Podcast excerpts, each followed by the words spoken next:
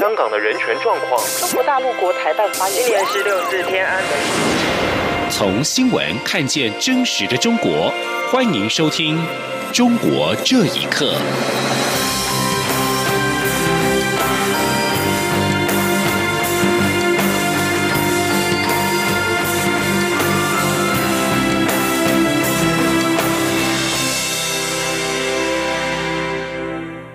听众朋友们，晚安，欢迎收听《中国这一刻》，我是李自立。国防部今天表示，中共一架运八军机在中午十二点多在台湾西南方海域执行飞行训练期间，曾经短暂进入我防空识别区，经我空中侦巡战机适切的应对，并实施广播驱离之后，共机飞离了我防空识别区。国防部指出，国军对于台海周边海空域的状况都能全程监侦，充分掌握跟应处，目前的状况都正常。中国湖南长沙台商协会会长林怀等七人涉嫌在去年获得中国湖南省政府台湾事务办公室等单位资金，在长沙办参会，并资助机票，要求台商返台拉台韩国瑜选情。台北地检署认定本案涉及契约贿选。今天依违反选罢法等罪起诉林怀等七人。对于此案是否涉嫌违反反渗透法，大陆委员会今天表示，反渗透法是在今年一月十五号经总统公布施行，具体个案应该依照行为时的法律做处断，将由司法机关依法办理。陆委会也强调，中国大陆应该正视两岸现实，尊重跟学习台湾的民主选举制度。切勿介入台湾选举以及干预台湾内部事务。近年来，美国一直在调查中国招聘海外尖端人才的千人计划，认为这是中方窃取智慧财产和重要技术的手段，是否涉及非法技术转让？近两年来，陆续有华裔科学家在美国以间谍罪名或其他名义被拘捕。中国方面对此始终讳莫如深，但最新的一份报告指出。千人计划仍在持续，而美国联邦调查局负责人更直指，类似的专案都应该警惕。请听一下报道。今年年初，因为涉嫌隐瞒参与中国千人计划而被美国政府起诉的哈佛大学化学系主任李博事件，引发国际关注。这也显示，千人计划等中国的人才专案仍在美中之间暗潮汹涌。自从二零一五年美国联邦调查局提出第一份有关中国千人计划的调查报告以来，美国政府针对相关的中国人才计划的调查一直在持续着。调查重点就是参与这些计划的专家是否涉嫌非法技术转让或盗取技术。香港科技大学荣退教授崔大伟团队最近发表有关千人计划的报告，认为参与计划的部分专家主要涉及违背学术道德。而真正的非法行为数量很少。崔大伟说，不道德的行为主要是他们同时做两份工作，一方面在美国，另一方面在中国还有全职工作，也就是做同一个项目拿两份钱。根据报告分析，目前针对千人计划的专家提出的违规指控包括隐瞒与外国机构的合作关系。在中国设立影子实验室，从事与美国政府资助的研究相同的工作。同时，从美中双方收取全额薪资，向中方研究者泄露美国大学尚未发表的研究论文。这些一方面是道德指控，而违法指控则包括盗取美国军事火箭相关的专利技术，以及出口有军民两用价值的技术等等。美国华盛顿资讯与战略研究所所长李恒清认为，千人计划的美方华裔专家在与中国机构合作的过程中，存在着不少灰色地带。他说：“我经历过这种 case，有很多的 gray area。然后中国呢，这些学者哈，更多的是参与到了一些，然后呢，那个学术成果完全是实验室或者是一个 boss 带回去了，改头换面，然后呢，稍微加一点修改。”最后呢，就变成了新的这个这个产品。而美国政府显然不乐见这些灰色地带的存在。自二零一八年美中贸易战爆发以来，美国政府就强化对中国在技术转移领域的调查，千人计划也是重点之一。美国联邦调查局局长瑞伊表示，必须加强铲除从美国实验室窃走资料的科学家。这些研究人员是非传统的情资搜集者，听命于中国政府。央广新闻整理报道。俗称武汉肺炎的 COVID-19 疫情，导致了武汉封城超过两个月，四月八号才宣告解封。为了挽救近乎停摆的经济，当局宣布鼓励公务员跟企业家打交道、交朋友。而消息一出，网友质疑官商勾结台面化，也有学者认为当局的表态显示在尝试新的理念做法。请听以下报道：在历经疫情封城之后，武汉在四月八号宣告解封，随后商家逐渐重新开业，公共交通也恢复营运，但是遭到重创的经济数据也开始浮现。中国媒体第一财经网当天就报道。武汉第一季 GDP 预计损失两千亿到两千五百亿元，占去年同期 GDP 的一大半。在经济面临严峻压力下，武汉当局六号强调，鼓励公务员跟企业家交朋友，全力营造既清净又清白的政商环境。消息传出之后，也有网民质疑这是官商勾结台面化。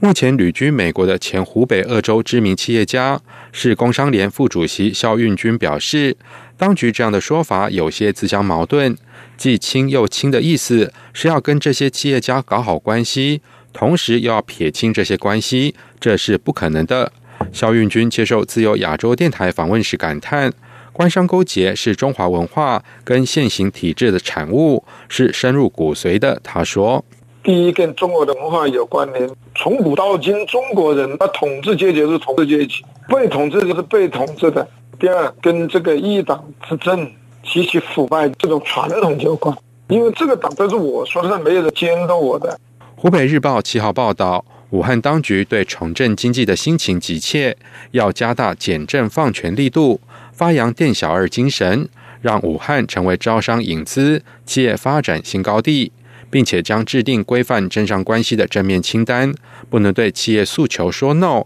只说 yes。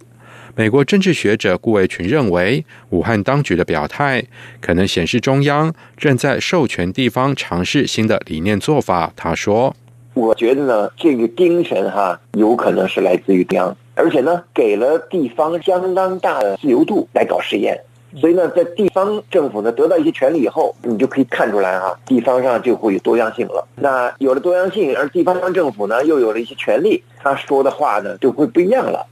顾维群表示，如果当局真想兑现承诺，必须公布政商关系这面清单为规范，并且接受公民和媒体的监督。但是这绝非容易的事。以上新闻由央广整理报道。在美中贸易战跟俗称武汉肺炎的 COVID-19 疫情冲击下，中国四月份的出口年增率达到百分之三点五，远优于市场预期。学者认为，这是防疫用品出口大幅增加所导致，属于短期现象。如果再看其他的财经资料，中国经济仍然处于衰退阶段。请听以下报道。根据自由亚洲电台报道，中国海关总署七号公布，四月外贸出口总额两千零二亿美元，年增百分之三点五；进口一千五百四十九点四亿美元，年减百分之十四点二。中国金融学者贺江斌受访表示，中国四月出口增加的原因，因为武汉肺炎疫情蔓延欧洲、美洲，中国出口大量防护设备是主要原因。不过，这种现象很难持续。他说。这个出口原因就是在三月份、四月份，新冠疫情蔓延到欧洲、美洲，他们就需要大量的进口防护设备。而中国在三月中旬，包括湖北省都解除了封城令，全国各地的企业复工复产。这时候出口最多的口罩、防护服、呼吸机、消毒产品，这是个最主要的原因。贺江斌也表示，美中贸易战影响，今年前四个月两国贸易总额达到九千五百多亿元，下降超过百分之十。因为美国加征中国货品的关税，增加了成本，但中国对美国部分产品有相当程度的依赖性，贸易战的效应会逐步显现。另外，中国国内的服务业景气持续下滑。财新网七号公布的四月份服务业采购经理人指数 PMI 为四十四点四，不如市场预期。中国独立经济学者龚胜利认为，中国内需问题需由政府出面解决，提供现金补助，借由消费带动经济活力。他说：“所有发达国家他们都采取了给公民发钱的这种形式，这种形式很快，今天发钱，明天可以消费，国家的经济啊、消费啊，可能就拉动了。所以，他这个才是救急的方法，因为百年大移啊。财新智库莫尼塔研究董事长钟正生也表示，四月中国经济遭受较严重的出口冲击，对所得、消费及企业投资都会产生连锁反应。中国内需支撑经济的成长力道不足，基础建设的刺激尚不足以完全抵消外在需求的骤降，所以中国经济仍然处于衰退状态。央广新闻整理报道。美国加州大学戴维斯分校上个月宣布将于八月关闭孔子学院。而瑞典也在上个月中关闭了境内的所有的孔子学院。近来，外界纷纷关闭孔子学院的举措，显示部分国家越来越加警觉，中国可能利用孔子学院为中共宣传进行学术干预，甚至损害国家利益。请听以下报道。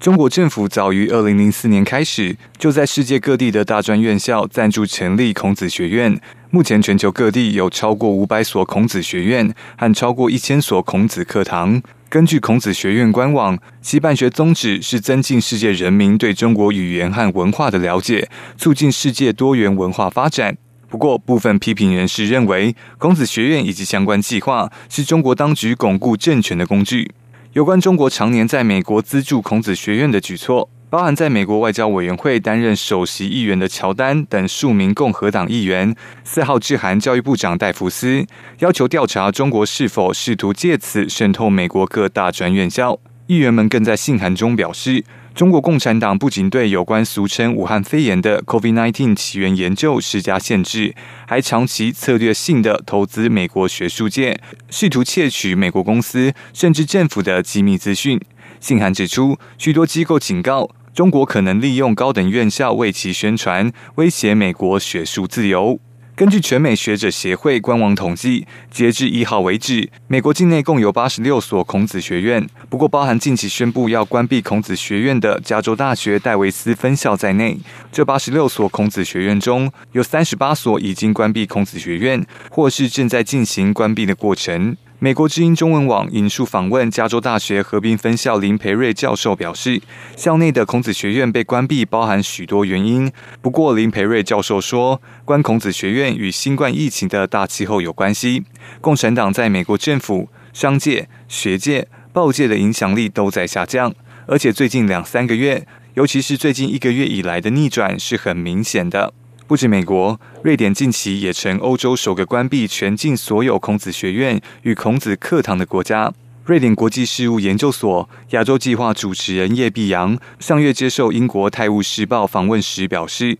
孔子学院相关计划的结束是瑞典转为对中国态度更广泛强硬的一部分。事实上，除了美国与瑞典院校近期的举措之外，包含荷兰、法国、德国。加拿大等部分学校都已决定终止与孔子学院的合作关系，而澳洲新南威尔斯州也在去年取消州内所有的孔子学院计划。在欧洲联盟执行委员会上月底建议，欧盟境内各大学应该防止中国和其他国家窃取机密之后，可以想见。西方当局对于孔子学院以及相关机构的审查只会更加严格，不会容许学术自由、民主价值甚至国家利益遭到外国侵犯。以上专题是由编译林博宏编辑播报，谢谢收听。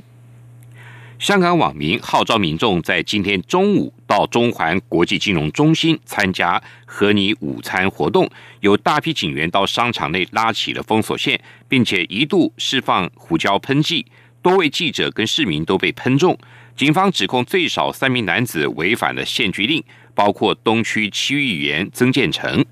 香港电台报道，有一批民众在商场内高喊“反送中”的口号，警员在商场内驱赶市民。大约半个小时后，一名记者被多位警员包围，